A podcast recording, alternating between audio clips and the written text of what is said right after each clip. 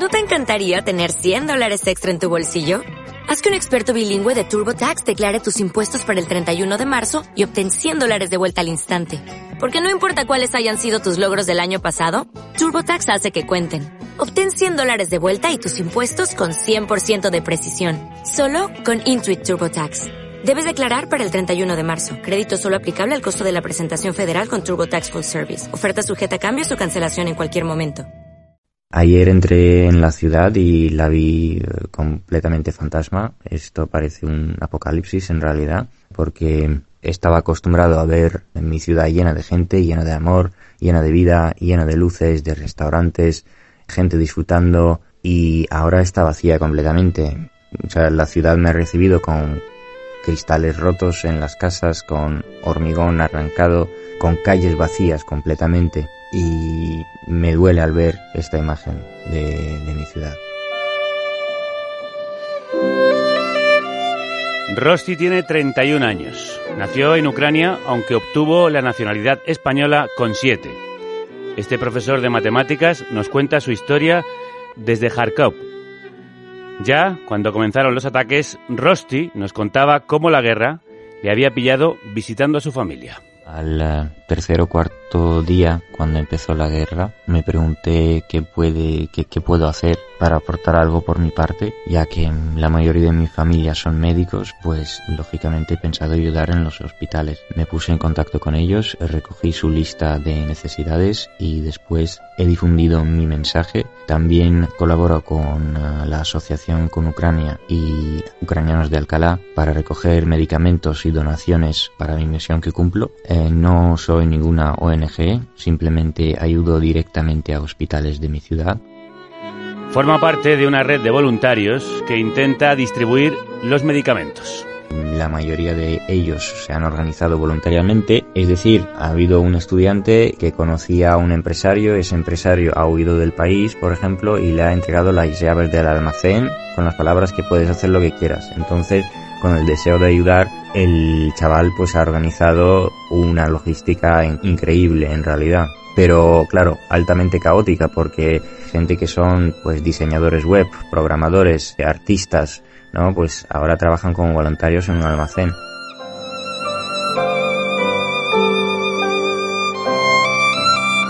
Según la Organización Mundial de la Salud, desde el principio de la invasión rusa, las fuerzas del Kremlin han atacado al menos 20 hospitales y centros sanitarios. En el primer choque de guerra pues se necesita material para atender a las primeras víctimas militares y civiles y eso es cirugía y traumatología, pero también hay que tener en cuenta que hay gente con enfermedades crónicas que necesita un suministro de medicamentos continuo. Rosti ha viajado del este al oeste para hacer entrega de ese suministro. Todos los que pueden y quieren apoyar el proyecto y ayudarme en la recogida de medicamentos. Pueden entregar eh, medicamentos en calle Entre Peñas 2 en Alcalá de Henares o hacerlos llegar ahí mediante correo o también puede hacer donaciones o contactar conmigo mediante el email sh.rost y. Welcome to Carne, Cruda, album. Join us for danger, excitement, innovations. Pondremos la dirección de Rosti en nuestras redes por si queréis escribirle. Hace exactamente dos años se declaraba un estado de alarma por una pandemia global que nos obligaba a confinarnos en casa. Dos años después, el mundo encara de nuevo el abismo, ahora en forma de guerra por la invasión rusa de Ucrania, que despierta los terrores de un conflicto global, total, nuclear y que tiene a los ucranios encerrados en refugios, mientras sus casas son bombardeadas. Viendo la situación que están viviendo en Ucrania, mucha gente se pregunta, ¿qué puedo hacer yo? ¿Cómo puedo ayudar? Hoy conocemos historias de personas que han recorrido kilómetros para entregar materiales o recoger a refugiados y que están organizando cómo echar una mano, que están respondiendo a esa pregunta que muchas os estáis haciendo.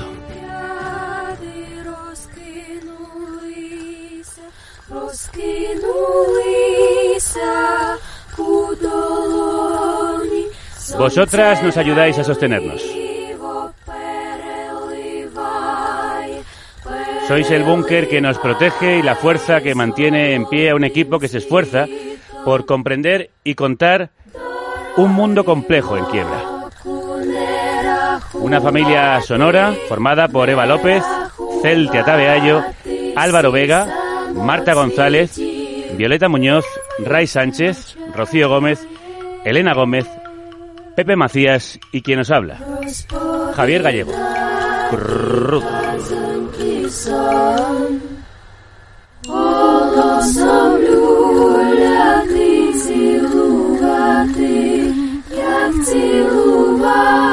Hola, muy buenas. Soy Álvaro Pardo, más conocido como Doctor Think, DJ profesional, agente y promotor musical.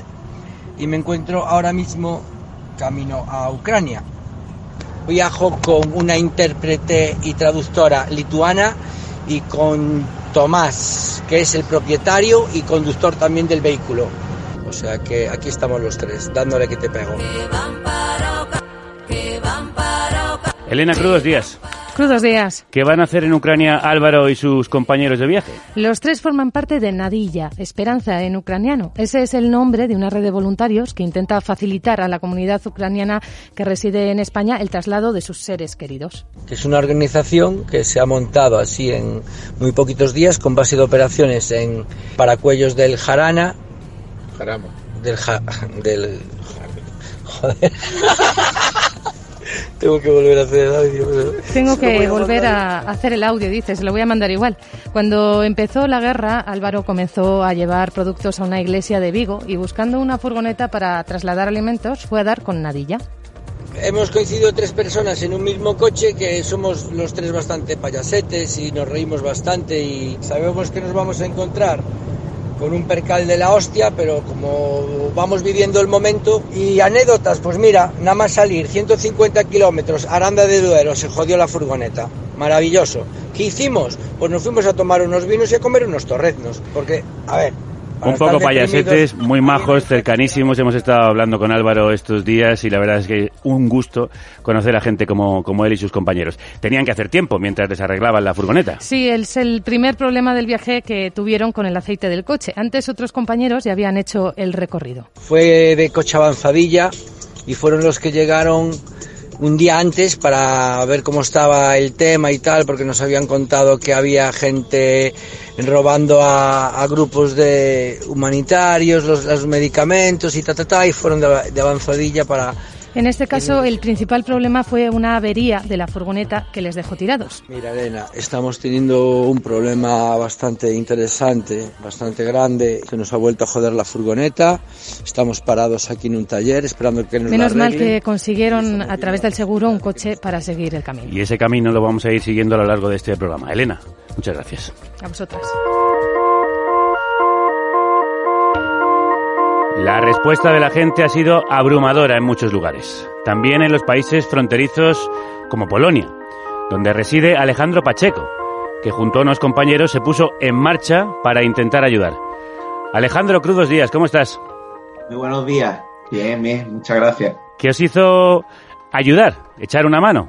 ¿Qué os puso en marcha? Pues, pues mira, principalmente cuando, cuando estalló la guerra, eh, mi compañero Carlos y yo, estamos trabajando aquí en Cracovia, pues tenemos bastantes amigos ucranianos que están trabajando con nosotros y bueno, pues por desgracia el día que estalla todo en las oficinas, eh, te puedes imaginar la- las caras de nuestros compañeros eran totalmente un poema y pues eso, el ver la, pues la, el malestar de tus compañeros al final te hace empatizar y, y bueno, pues, pues intentas ayudarlos de, de cualquier forma. Y nuestra primera, nuestra primera opción siempre fue intentar, pues eso, recaudar dinero desde España para, para poder contribuir a las recogidas de alimentos, luego más tarde con medicamentos, hasta el punto que, eh, bueno, con muchos de ellos pudimos, pudimos eh, acercarnos a la frontera a recoger familiares y, y amigos.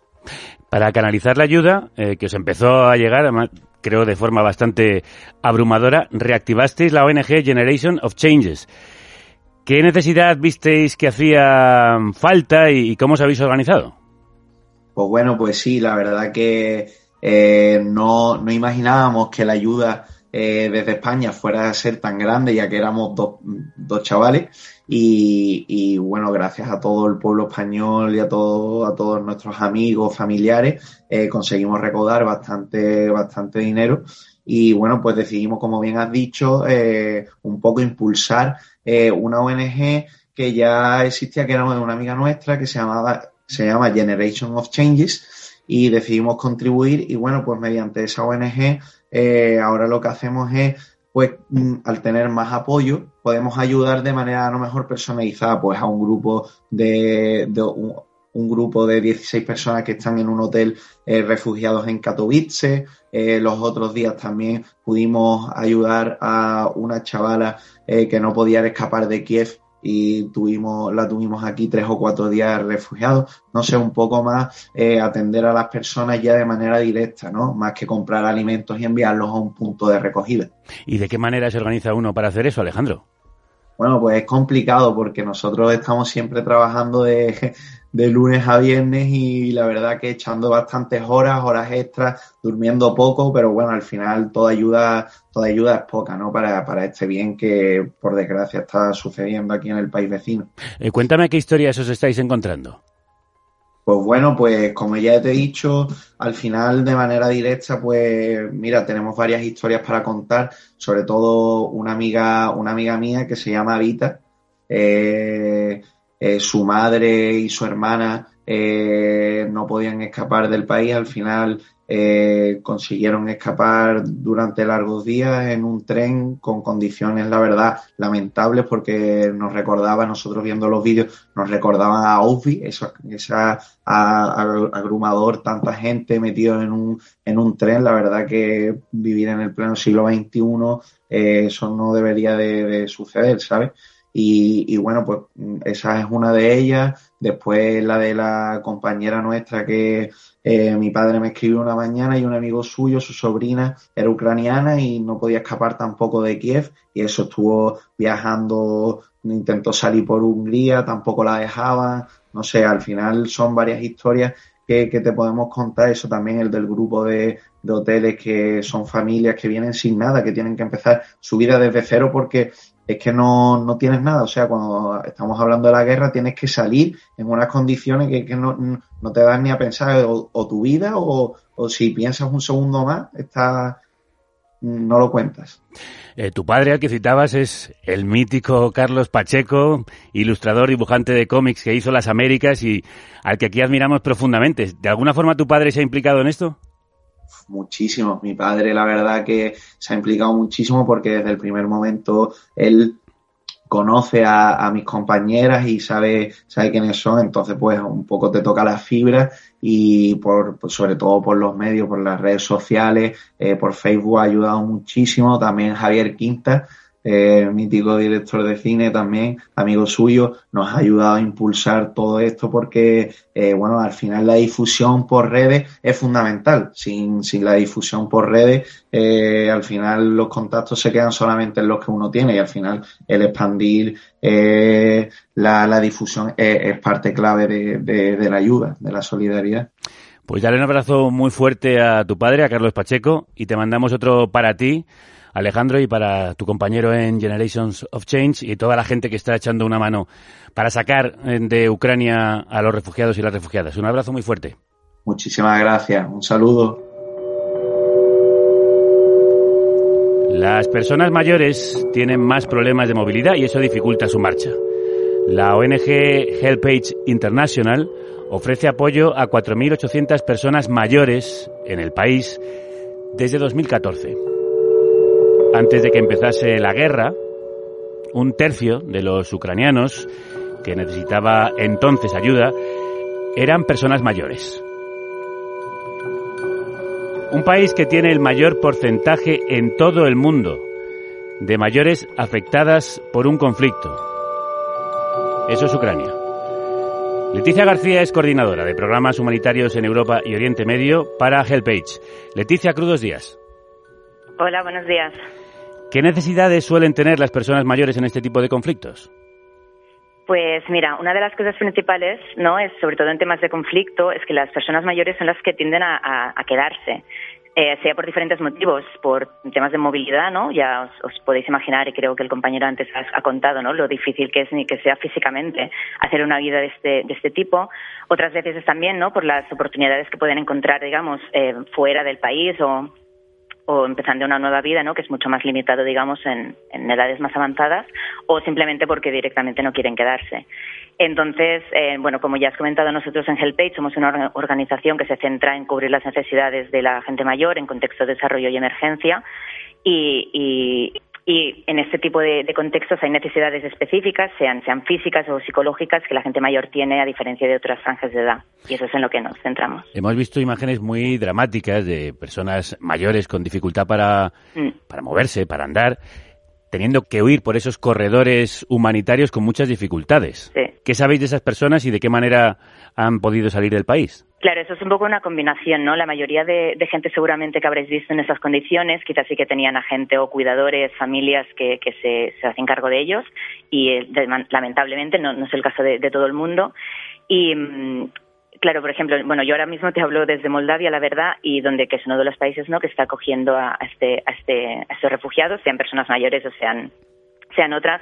Y, por ejemplo, en los centros en los que trabajamos aquí de, de acogida, pues una de las cosas en las que nos centramos es, es asegurarnos, digamos, que, las necesidades pues sean eso de movilidad, de, utensilios que pueden necesitar esta gente, estén, a disposición, porque a veces en situaciones así, con tanto caos, digamos, y, con tanta estandarización de todo, pues no, esto no se tiene en cuenta. Eh, creo que ahí en esa frontera de Moldavia dais asistencia a los 90 centros para refugiados que se han habilitado en el país. ¿Qué situaciones os estáis encontrando, Leticia? Pues mira, eh, así para haceros una idea, ¿no? Como, como has comentado, eh, Moldavia desde el gobierno ha puesto a disposición, pues eso, unos 90 centros eh, para acoger a, esta gente. Todos son un poco, son un poco diferentes y realmente al final Moldavia, ¿no? Que es el contexto en el que yo estoy, es uno de los países más, más pobres de Europa, entonces sus propias condiciones son, son limitadas. Entonces nosotros como HelpAge, una de las prioridades que estamos ahora haciendo es abastecer tanto de comida y utensilios básicos eh, de higiene o de, lo que se llaman ¿no? como eh, kits de emergencia a esos centros, porque aunque el gobierno moldavo no ha puesto muy buena voluntad y, todos los recursos que puede, hay mucha limitación simplemente por, el hecho de que al final es, Moldavia. Entonces lo que nos encontramos en estos centros es esto, es, carencias a nivel a nivel a nivel comida, a nivel material y pero también incluso carencia a nivel espacio, porque ya te digo son 90 y van encontrando espacios no allí, allí donde pueden. Algunos son polideportivos, algunos son antiguos hospitales en plan, ahí donde, donde creen que pueden no eh, montar un centro de estos, porque el flujo de refugiados sigue, sigue, sigue y de momento parece que no va a parar. Y estas personas mayores suelen necesitar más cuidados que cualquiera. Claro, ese es el tema. O sea, como he comentado, ¿no? Sea porque necesidades físicas eh, o medicación especial, por ejemplo, que quizá ahora mismo no está disponible, pero también nosotros desde HelpAge hacemos un gran un gran hincapié en lo que es el apoyo psicosocial también, que es muy necesario para, para la gente mayor y sobre todo en contextos así de tanto caos y tanta confusión. Entonces, por ejemplo, nosotros sí que tenemos a, grupo ¿no? de trabajadores sociales y perdón, trabajadores sociales y, psicólogos que también dan este apoyo y voluntarios también, porque en, en Ucrania también trabajamos con voluntarios para dar este apoyo más emocional, incluso que a veces es, es, es incluso más importante a veces que la necesidad física. Claro. ¿Qué os estáis encontrando? ¿Cómo viene la gente que sale? Pues a ver, como os podéis imaginar, ¿no?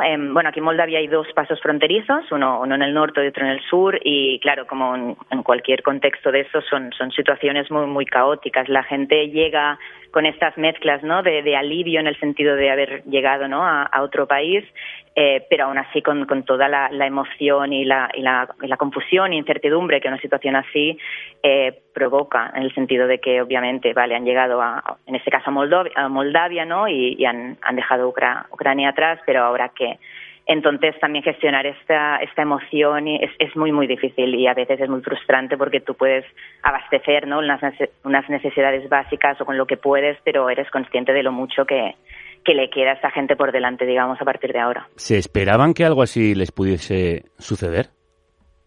bueno, me imagino en general la gente te dirá que no, ¿no? Además, todos los que hemos estado siguiendo cómo ha ido el conflicto extremadamente rápido y, o sea, ahora va a ser apenas dos semanas, ¿no? De, del inicio y, obviamente yo creo que nadie nadie está preparado para algo así en, en cualquier contexto, ¿no? Y no, no creo que la mayoría de gente se lo esperara, ¿no? Eh, Leticia, ¿de qué manera podemos ayudaros? La gente que está escuchando, ¿qué puede hacer para echar una mano a HelpAge? Pues, a ver, hay diferentes maneras, yo diría, ¿no? Em, en general ya tengo que decir que se, se, está viendo una respuesta sin precedentes de la ciudadanía y, de los diferentes gobiernos europeos, especialmente comparado ¿no? con otras crisis pasadas de refugiados. Entonces, a nivel lo que la gente puede hacer, eh, primero de todo, pues, cada uno no tendrá un poco su opinión, pero si, si encuentran una ONG de confianza, ¿no? Que, que a la que quieran, digamos, depositar pues su confianza. Eh, por ejemplo, nosotros, ¿no? Desde HelpAge sí que hemos lanzado una, una campaña de recaudación de fondos para financiar las actividades que, que, estamos realizando aquí, pero así como nosotros hay muchas otras organizaciones, ¿no? Que, que están haciendo lo mismo con diferentes sectores. Eh, después sí que soy consciente que habrá otras organizaciones que no es nuestro caso, pero que sí que aceptan o aceptarán quizá más en, en un futuro cuando la cosa esté más clara, eh, voluntarios o donaciones en, digamos, cosas. Eso es algo que ya te digo, nosotros no, no hacemos, pero eso es la única advertencia que diría a nivel donación de, digamos, de material es que simplemente si la organización lo pide es porque probablemente tendrá un plan. A veces, pero si no, em, normalmente la, la, la, aportación económica es mejor en el sentido de que es más fácil para las organizaciones poder saber ¿no? cuáles son las necesidades, incluso gastar en el propio país. Eh, pero insisto, si hay organizaciones que piden material, pues será porque realmente tienen un plan y, y, ¿no? y el material acabará, digamos, donde, donde tiene.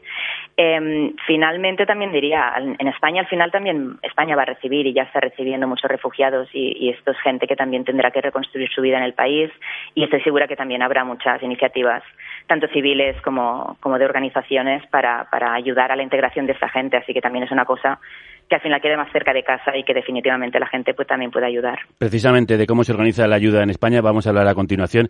Siempre recomendamos ir a instituciones que son conocidas, de prestigio además, porque también están sucediendo algunos casos de, de fraude aprovechando esta situación. Leticia García, coordinadora de HelpAge, muchísimas gracias, un abrazo muy fuerte. Nada, vosotros.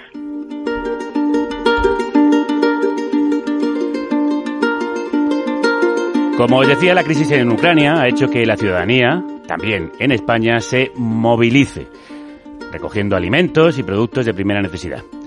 Sin embargo, las dificultades logísticas han hecho que muchos de esos puntos hayan cerrado y derivado las donaciones a instituciones y ONGs. Nos lo va a contar Ray Sánchez. Crudos días. Crudos días, Javier. A ver si identificas esta canción.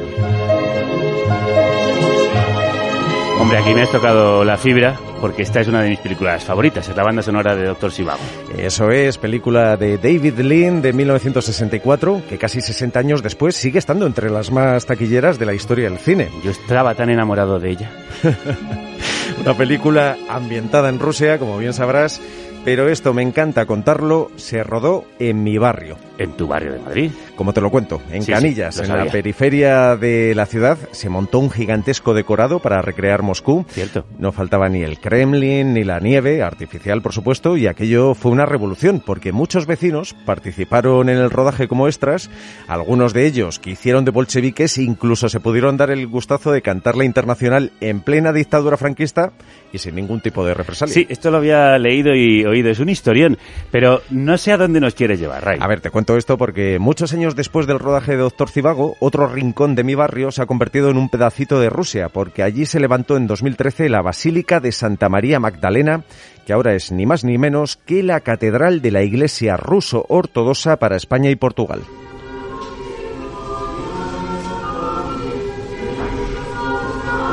Estamos ahora mismo ahí dentro.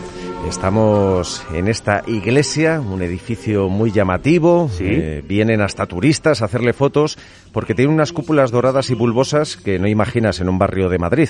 Andrei Kordokkin es el párroco y es un cura ruso y rockero. ¿Pero qué me dices? Un día me contó que es muy fan de Garbage y de los Smashing Pumpkins. Además es un tipo muy accesible, afable y también es alguien valiente porque así se despacha con el gobierno de su país, el de Vladimir Putin. Por supuesto, uh, no podemos podemos decir que el, el gobierno está actuando por, el, por, la voluntad del pueblo, que Rusia está ah, en, el, en la última semana cambiado en una forma absolutamente brutal con la censura, con la, limitación de todos tipos de, libertades. Andrei se opone a la invasión y eso supone también que se revela contra la posición del máximo representante de su iglesia, el patriarca de Moscú, porque justifica la guerra emprendida por Putin. Andrei es consecuente porque en la iglesia, por rusa que sea, también es la de muchísimos ucranianos. La gran mayoría de los fieles en Ucrania, los fieles ortodoxos, son también los miembros de nuestra iglesia. Si estamos hablando de nuestra comunidad, Aquí también la mayoría de nuestros fieles son ucranianos y uh, incluso el clero hay más ucranianos que, que rusos. Entonces en la iglesia de Madrid conviven en paz rusos y ucranianos. Y juntos no han tardado en recoger material para enviarlo a Ucrania, aunque algunas de las personas que se acercaban a hacer donativos desconocían este clima de convivencia dentro de la iglesia. Pero ustedes son los rusos, son los enemigos. Eh, no, soy, de Ucrania. Sí, sí somos amigos. Es broma, es broma. Em, eh, la gente, pueblo, no, no tienen culpa de nada. de la mujer que dice ser de Ucrania se llama Oksana y es voluntaria en la parroquia. Una persona muy creyente que predica con aquello de amar al prójimo. A pesar de la invasión militar a su país, no tiene una mala palabra contra los rusos. Yo con mucho amor con todo el mundo. Yo no tengo odio de nada. Si hay guerra en cualquier país me duele. No tienen culpa ni madres de Rusia ni madres de Ucrania. Todos sufrimos por nuestros niños que están en la guerra. Todo un ejemplo de compasión en Leoxana. Una mujer que lleva muchos años en Madrid, por lo que seguro que alguna vez ha hecho la compra en el Ukra Market. Supongo que nos hablas de un mercado ucraniano. En efecto, un lugar donde puedes encontrar embutidos ahumados. Llamamos calbasque. También para picar. Se abren, bueno, si quieres freír con huevo, bueno, los típicos arenques en aceite. Hay que echar un poco de vinagre, un poco de cebolla. Es un poco así un sabor. O dulces ucranianos. Es muy rico. Es como galleta con cremita, con merengue y con chocolate. Te va, te va a gustar. Bueno, y tanto que nos gustaron, los trajo Ray a la redacción y nos pusimos...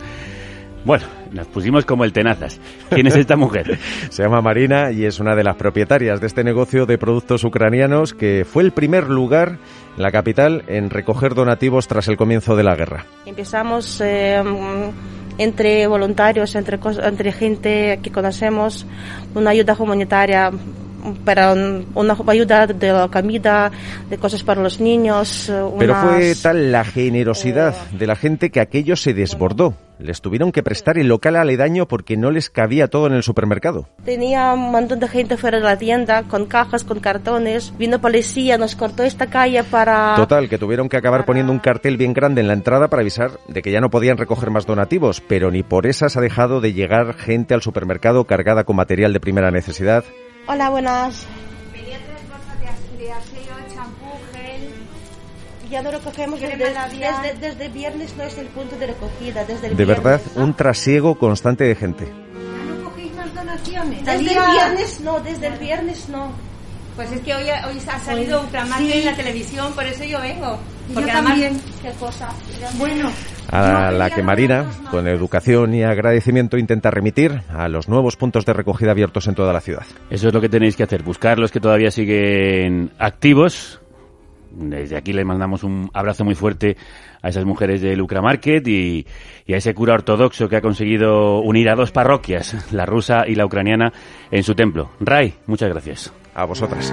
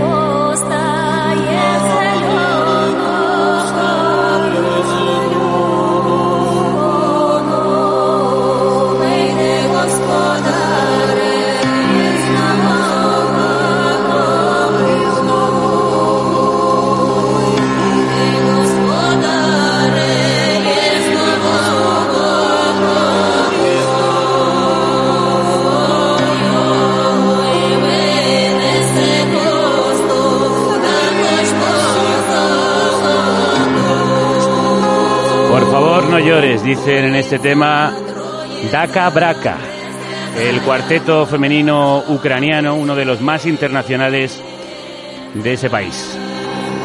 Han tocado por todo el mundo, podéis ver algunas de sus actuaciones en algunas de las radios más importantes del mundo. Por ejemplo, en Estados Unidos han estado actuando. Es imposible no llorar viendo la situación que ahora vive Ucrania.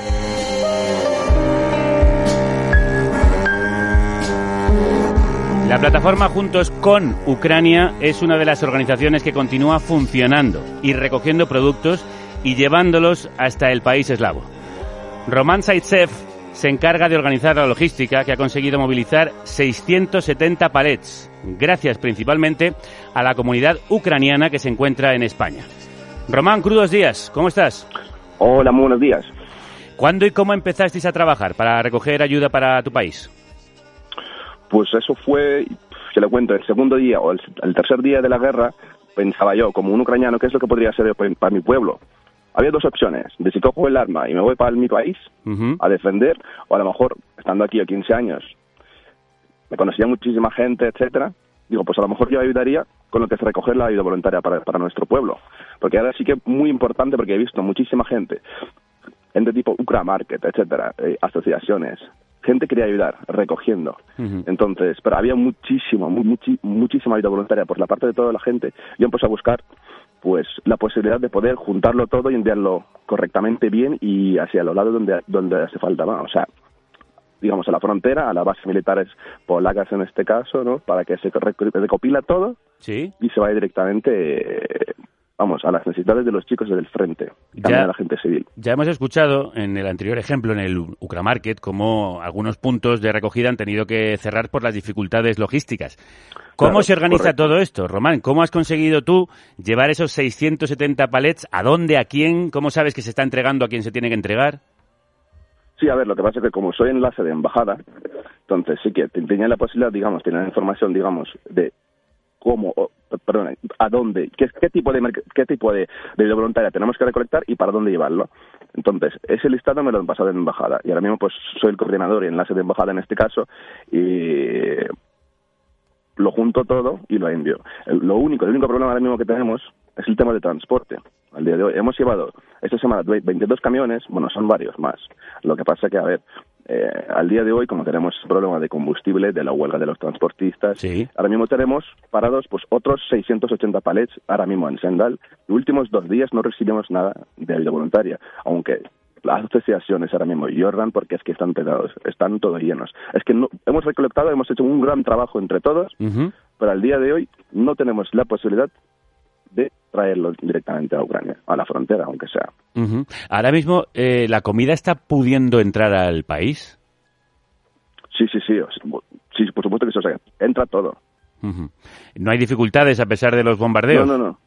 No, no, lo que pasa es, a ver, pues hay muchísima gente, muchos voluntarios, luego los convoys militares que escoltan ese tipo de cosas. Las, más, las más importantes en este caso, lo que es comida, lo que son medicamentos y equipamiento militar. Eh, Román, no te retires, que queremos sumar a otra voz eh, a esta charla. De acuerdo. En el centro de refugiados que han habilitado en Pozuelo de Alarcón se encuentra Arancha Serrano, que es coordinadora de la plataforma Juntos por Ucrania. La de Román es Juntos con Ucrania, esta es por Ucrania. Que acaba de recibir el segundo convoy con desplazados, es decir, gente que viene del el país. Arancha, crudos días. Hola, buenos días, ¿cómo estáis? Pues eh, encantados de saludarte lo primero y felicidades por el trabajo que hacéis. ¿A cuántas Sí, familias sí. habéis traído y cómo os estáis organizando? Bueno, a ver, eh, la verdad es que nosotros con la situación que estaban viviendo, eh, pues eso, hace prácticamente una semana, una semana, diez días, eh, pues pensamos un grupo de personas bueno, que queríamos ayudar y colaborar. Y conocíamos a mucha gente que, que quería colaborar de manera individual y nosotros este tema de individual, ahora mismo ya con la experiencia que tenemos, yo creo que lo tenemos que frenar, ¿no? Porque nosotros en esta semana y media hemos cogido un montón de contactos, bueno, de hecho con Román también de la embajada, Ajá. la iglesia ucraniana evangelista, bueno, que tienen una red allí también con todas las iglesias que están en Polonia y en Ucrania. Entonces hemos cogido eh, y estamos trabajando directamente también con la parroquia.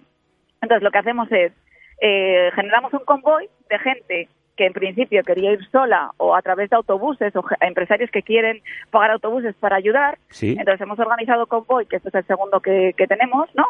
pero para, de una manera organizada, que esto es muy importante, de una manera organizada y con cierto orden, porque ya conocemos que, que la gente está pues eso, hay tráfico de personas, la gente se está perdiendo, es que la situación allí es crítica porque tenemos también voluntarios que nos están dando apoyo y cobertura y que trabajamos como uno solo en, eh, justamente ahora en Polonia, ¿no? Y trabajamos en un equipo, entonces listamos a la gente con todos los pasaportes, sabemos qué pasajeros y cada una de las personas y sus vidas y sus contactos con gente aquí de España, hacemos un mapeo, un trabajo con muchos voluntarios que tenemos para generar esas listas, ¿no?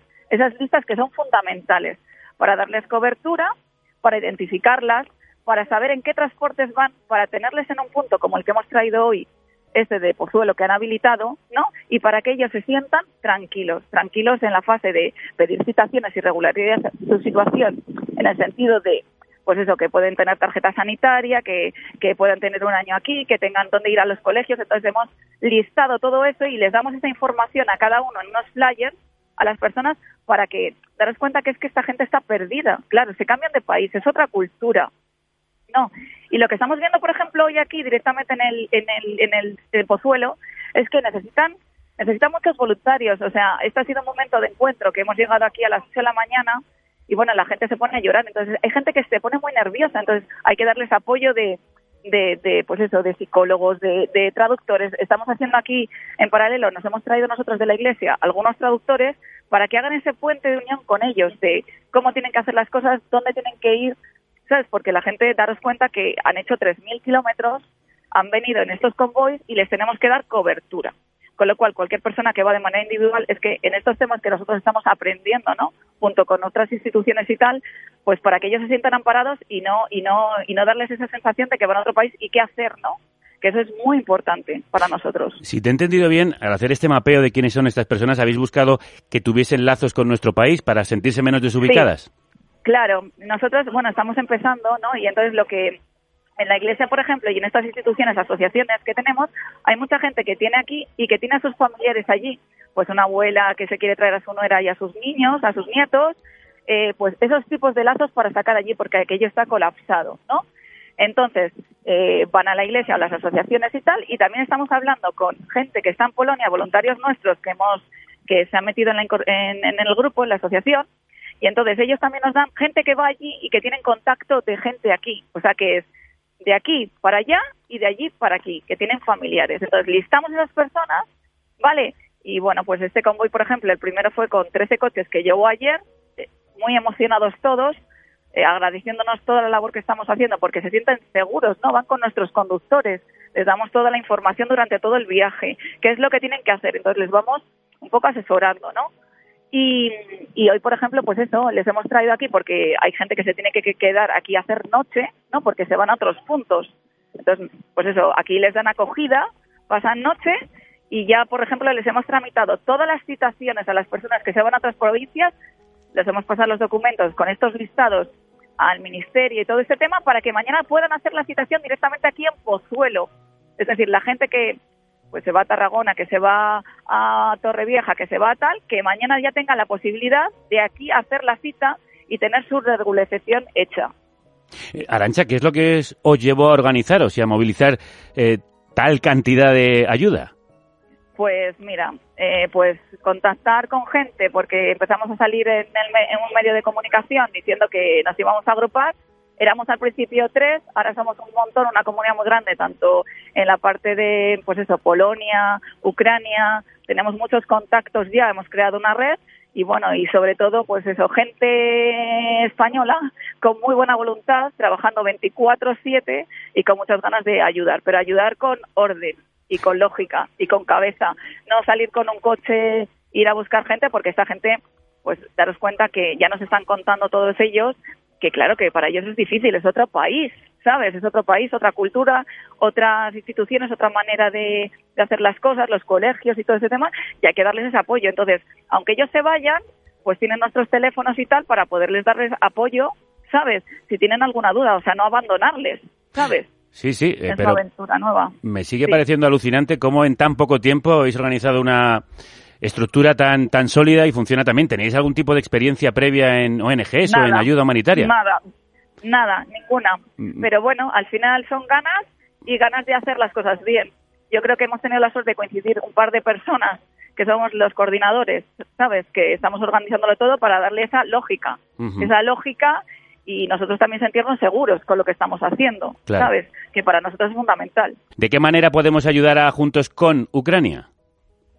Pues yo creo que los medios de comunicación aquí tenéis una labor muy importante en el sentido de, pues eso, eh, que la gente no vaya sola, no coja un coche y se vaya para allá a la frontera con la inexperiencia, porque nosotros ahora ya, por ejemplo, en nuestra web, Juntos por Ucrania, hemos dado unos protocolos, ¿no? Lo que cuesta el viaje, las vicisitudes que se pueden encontrar al llegar allí, al buscar una persona, ¿sabes? Entonces, bueno, que nunca vayan solos, pues por ejemplo, el convoy que hemos traído hoy, nosotros lo llevamos con, con médicos, con médicos, ayer se cayó una señora pues que le puede atender en un momento determinado en el viaje, ¿sabes? Que es un viaje al final muy largo, muy largo, y, y, bueno, pues eso, que, que, que ellos necesitan, nos necesitan, pero nos necesitan bien y que les podamos atender.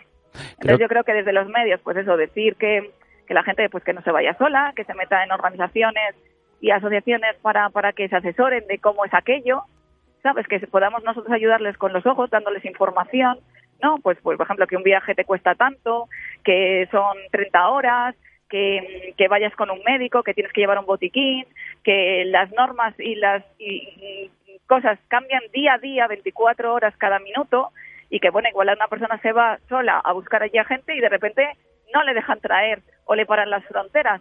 Entonces yo creo que esos esos avisos yo creo que hay que dárselos, hay que dárselos. Eh, Y en aprovechemos eso para somos dar- todos responsables. Sí, aprovechemos para dar vuestra web o dónde ponerse en contacto con vosotras.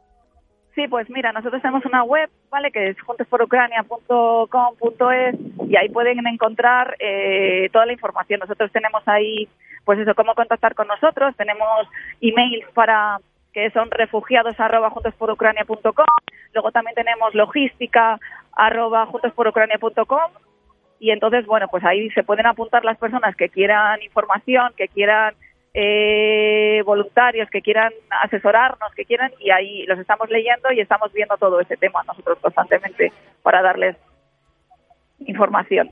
Román, ¿cómo estáis eh, conociendo las necesidades que tiene tu país? ¿Qué, qué enviar hasta allí? Pues a ver, cada, cada día, o sea, cada 15 minutos, cada media hora, se cambian las cosas cada vez, porque cada vez la situación en Ucrania directamente cambia. Entonces, nos actualicen siempre el listado de las cosas más necesitadas al día de hoy. Entonces, eh, lo que hacemos es, o sea, que tenemos ya varia, varia ayuda voluntaria en este caso recolectada. Entonces, Sí. cuando me dicen necesitamos medicamentos, necesitamos comida urgente y cosas así, pues los vamos enviando primero. Entonces, los- yo, yo digo que quiero agradecer a toda la comunidad de Madrid que participaba en todo eso, los, la gente de protección civil que nos, nos apoyan un montonazo, que la gente se pone, vamos, con corazón. Y la verdad que me encanta que la gente hace ese tipo de cosas junto con Arancha, con Javier, pues lo de Juntos por Ucrania, Cristina, es que también ponen su alma ahí. Y eso es muy importante para nosotros, sinceramente, muy importante. ¿Qué Muchas tal gracias. estáis? ¿Qué tal está la comunidad ucraniana, Román? ¿Y qué tal estás tú?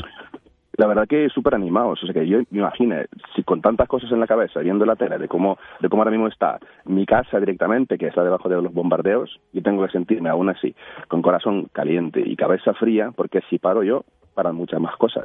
No puedo parar. Entonces ya, y ayer, pues, a ver, que es una información un poco más tal, pero sí que ayer hablé con, con la gente directamente ahí del Parlamento ucraniano, ¿vale? Y ahora mismo, pues, vamos a crear otros canales eh, de, de traer la mercancía directamente a Ucrania. O sea, se actualiza la información hoy, me imagino. ¿Tu familia qué tal está? Bien, mi padre, pues el primer día mi padre directamente a las 8 de la mañana me pidió que le coja un billete de avión y ya por la tarde ya estaba en Cracovia. Y en dos días ya estaba con, con un Kalashnikov en la espalda. Está ahí. Sí, correcto. Uf, ¿y, y tú has pensado quizá tomar las armas? Yo sí pensaba, el primer día, segundo día, ¿qué es lo que hago yo? Digo, a lo mejor, pues yo estando aquí en España podría hacer muchas más cosas, como no tengo experiencia en todo lo que en todo en armas en este caso no digamos o sea que no tengo experiencia en batallas etcétera eh, podría ayudar muchísimo más desde aquí Pues gracias por tu ayuda y por tu testimonio. Te mandamos a ti y a tu gente un abrazo muy fuerte. Román, de la plataforma Juntos con Ucrania, y Arancha, de Juntos por Ucrania. Gracias. Sí, bueno, pero bueno os, os- os cuento una cosa o sea ahora mismo estamos con la gente de Juntos por Ucrania súper enlazados y vamos a ser más, yo creo. Junto con la embajada y junto con directamente con lo que es el equipo de defensa ucraniano, o sea que los jefes militares saben que nuestro trabajo y lo hacemos bien, entonces estamos respaldados Mm. nosotros juntos con Ucrania y juntos por Ucrania están respaldados por el gobierno ucraniano directamente del Parlamento. Pues os agradezco a los dos, de verdad, vuestro ejemplo y vuestro testimonio. Román Arancha, un abrazo muy fuerte. Venga, Muchísimas muchas gracias. gracias. Buen, Buen día día. a todos. Y nosotros, nosotras seguimos viaje. Hola carne cruda, aquí de nuevo Álvaro. Estamos ahora mismo recogiendo a Tatiana y a Vladimir y a su perrito, un matrimonio que vivía al lado de Kiev. Vamos dirección Estrasburgo. Estamos felices de que estén con nosotros. Finalmente, a pesar de las dificultades con los vehículos, de las averías, los voluntarios de Nadilla, Álvaro y sus compañeros llegaron a recoger a Natalia, Vladimir y su mascota. Después de la avería los acercaron hasta Alemania y desde allí pusieron rumbo a Toledo, que es donde vive su hija y su nieta. De momento estamos en Francia y cuando yo hablé con mis refugiados me dijeron los dos que era muy difícil sacar todas las cosas de su casa, donde ellos han pasado sus últimos 40 años juntos, y pasar seis días en un búnker Y están muy agradecidos que ahora están con nosotros. Aquí al lado tenemos eh, su perro que se llama Lunchik, pero en español ah, lo llamamos Pedrito. Pedrito, que es el perro de Vladimir, que es carpintero, y Natalia, que trabaja organizando eventos culturales. Каждый человек э, сейчас особенно нуждается в помощи, gusto. Eh, durante el viaje, Natalia también acaba enviándonos audios que nos traduce Julia. Dijo que, que tienes que dejar tu casa en dos horas, tienes que dejar toda tu vida, todo era muy duro y ella se siente muy agradecida para nosotros y la mejor forma para ayudar a Ucrania es ir y sacar más gente posible de allí porque ella dijo que necesitamos ayudar Agradecidos estamos nosotros porque nos hayan contado su travesía. También la organización Ven con nosotros lleva 26 años dando soporte a la acogida de niños y niñas ucranianos y en su página web venconnosotros.es eh, podéis encontrar una lista de asociaciones que se dedican al acogimiento familiar de niños en España. Gracias, Elena.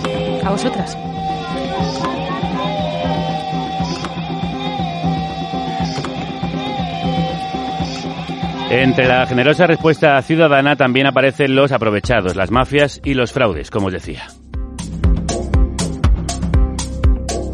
Contra ellos ha alertado, por ejemplo, Cruz Roja. Por eso os aconsejamos que miréis bien a quién dirigís vuestra ayuda.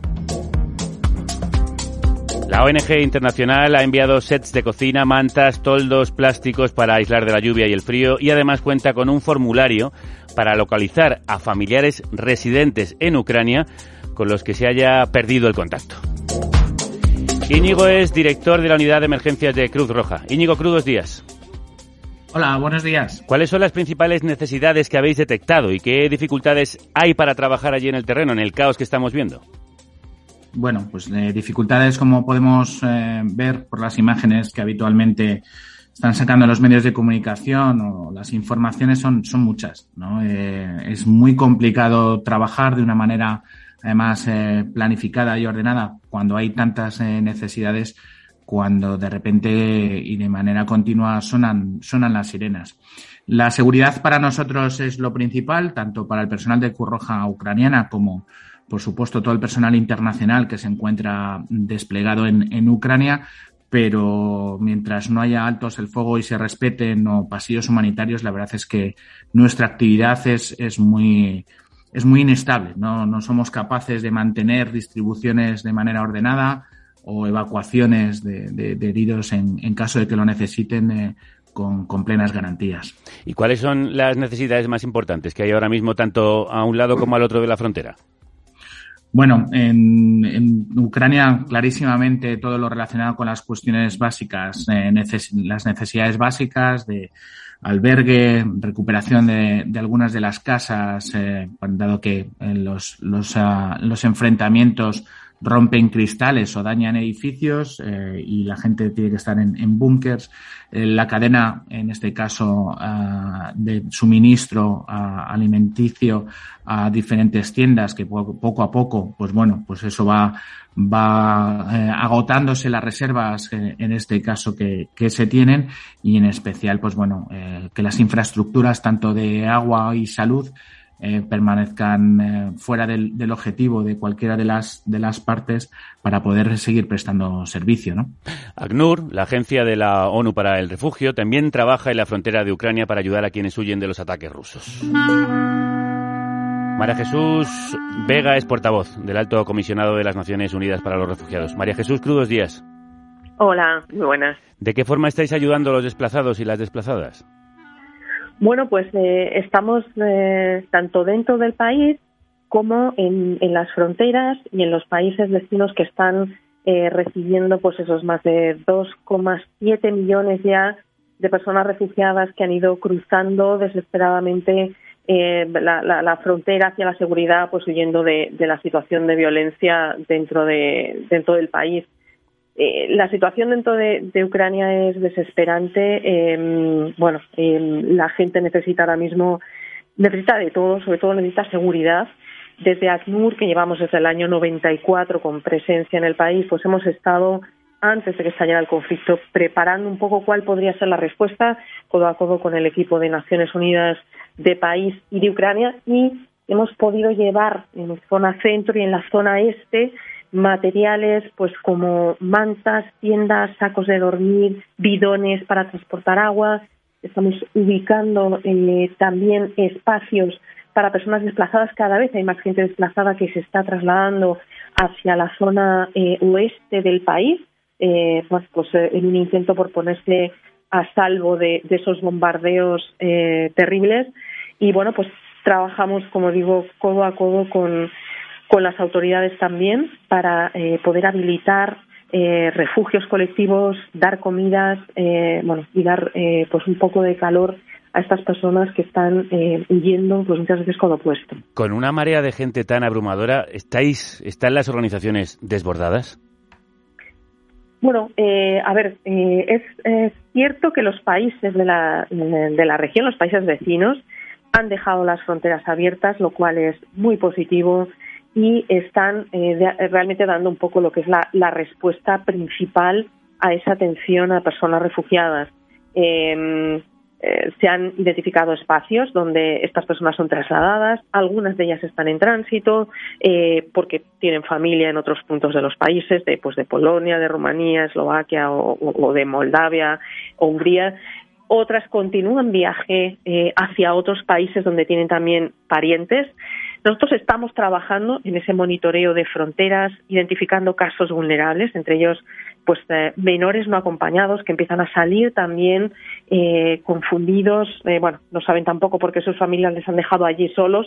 Las familias, evidentemente, su intención ha sido protegerles, pero esos menores, lejos de, de verse trasladar ahora a otros países, lo que hay que hacer en este momento es ponerlos en conocimiento eh, y eh, bajo la custodia de las autoridades de protección de menores en esos países para que puedan identificar dónde están los padres, ver su documentación y eh, bueno pues estudiar un poco cuál es la, el interés superior de esos eh, niños y niñas que podría ser evidentemente ese acogimiento familiar temporal pero primero con todos los papeles y todas las debidas garantías.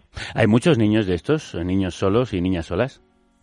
Eh, estamos viendo un incremento de, perfiles de, de, menores solos. Eh, hasta ahora, bueno, el 90% de quienes iban saliendo pues eran, como sabemos, mujeres solas, con cargas familiares, con sus hijos, a veces con los hijos de sus pues de sus hermanas o de sus primas que ellas no pudieron no pudieron salir y eh, bueno pues uh, mujeres que, que empiezan un poco ese camino de, del exilio con pues con el corazón roto, sin medios y, y eso sí con una solidaridad eh, tremenda también por parte de la sociedad civil de estos países que se está volcando igualmente en atender a, a estas personas.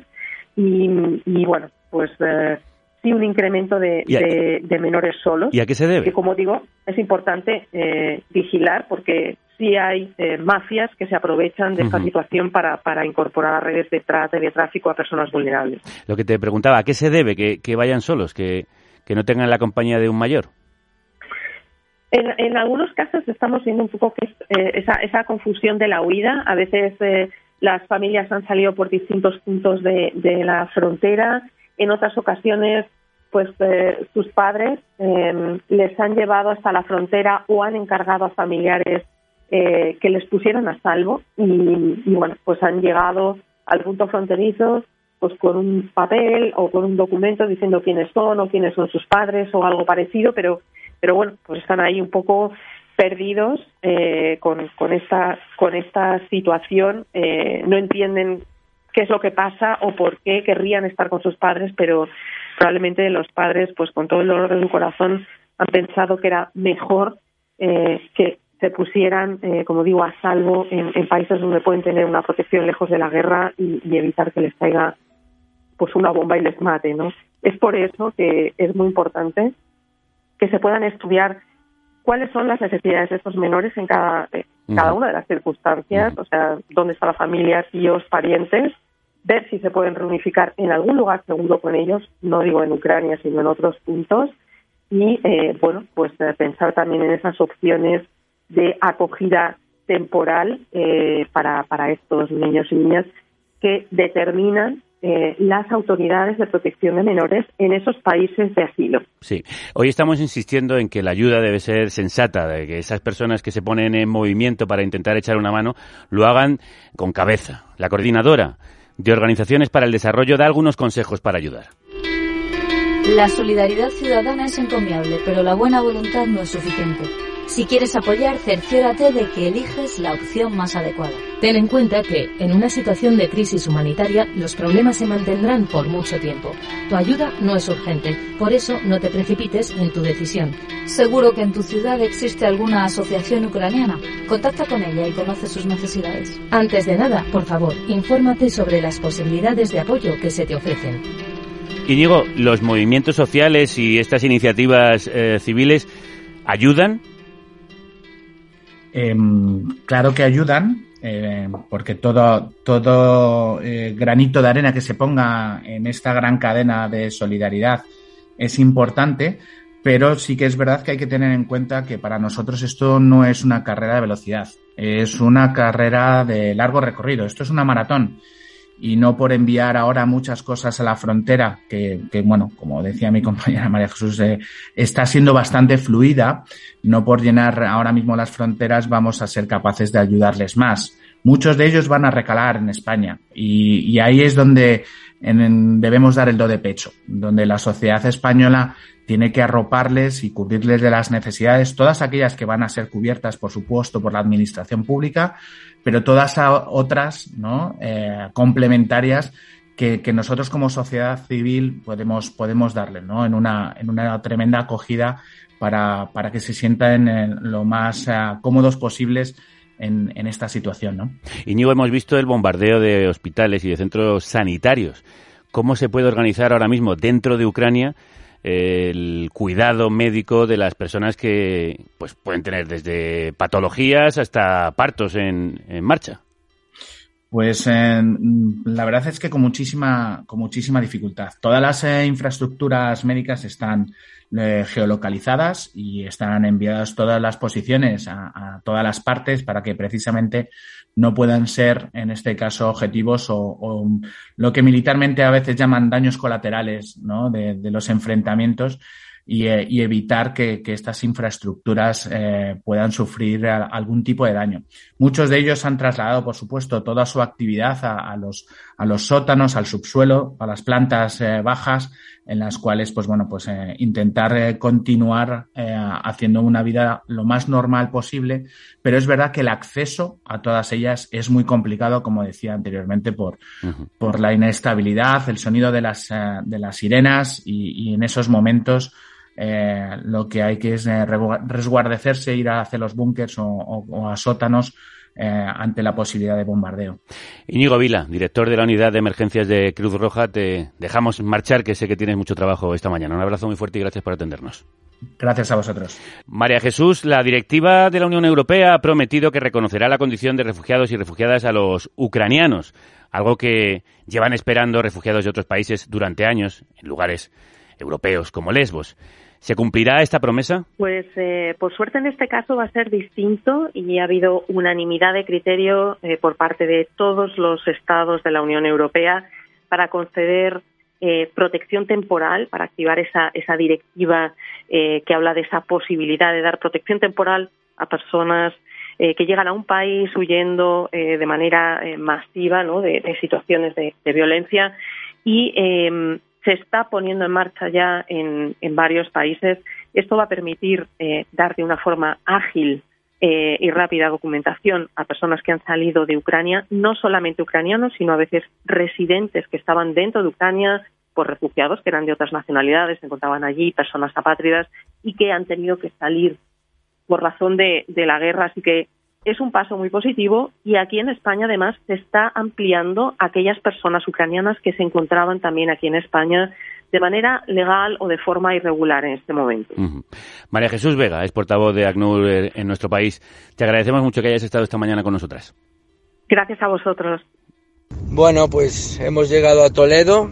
Nos estaban esperando en la puerta de casa la hija, la nieta y el novio de la hija. Y ha sido pues muy emotivo. Emocionante, están todos contentos, que por fin todos están juntos y Vladimir ya sonríe mucho, me abrazó, me dijo que eh, yo era la más top y ellos están muy muy agradecidos. Nosotros nos sentimos muy felices de, de que se hayan encontrado. Y nosotros también, y de que nos lo hayáis contado Álvaro. Y al resto de esta familia de Nadilla que ha echado esta mano para provocar este reencuentro familiar, muchísimas gracias. Desde aquí, un abrazo fuerte a Natalia, Vladimir y su familia, Álvaro, Julia y Tomás.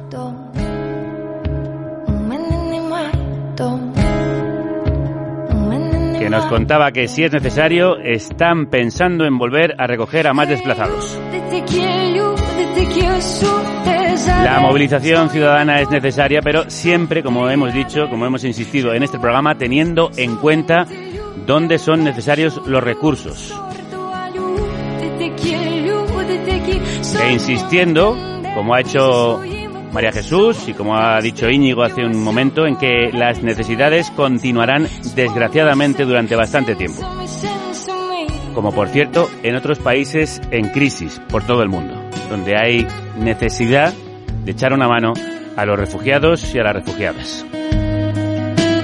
Mucha gente se está organizando, también nuestros oyentes, como Mamen Paez, que desde Spreaker nos cuenta que participa en A Coffee for Refugees, una plataforma que envía ayuda humanitaria a países en crisis. Un café para los refugiados.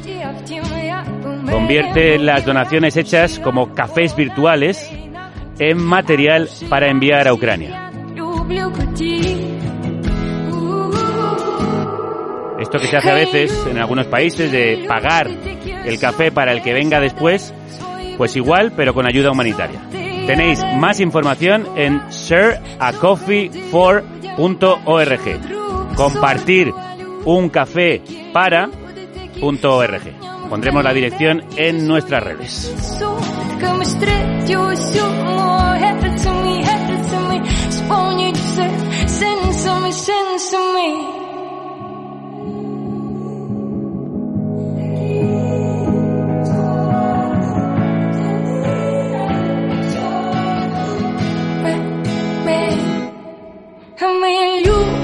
En este tema, No tengo casa, la banda ucraniana Odin Canoe cuenta la historia de un niño que emprende un camino a casa acompañado de sus amigos imaginarios.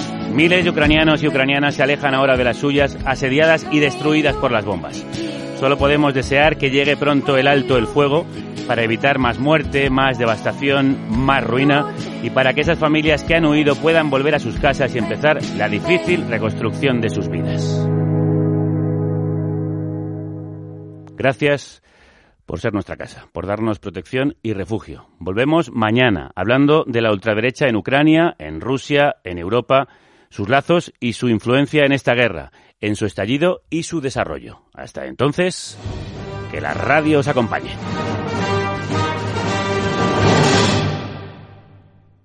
Qué cracks sois, colegas. Este programa tiene que durar toda la vida, ¿eh? No me jodáis.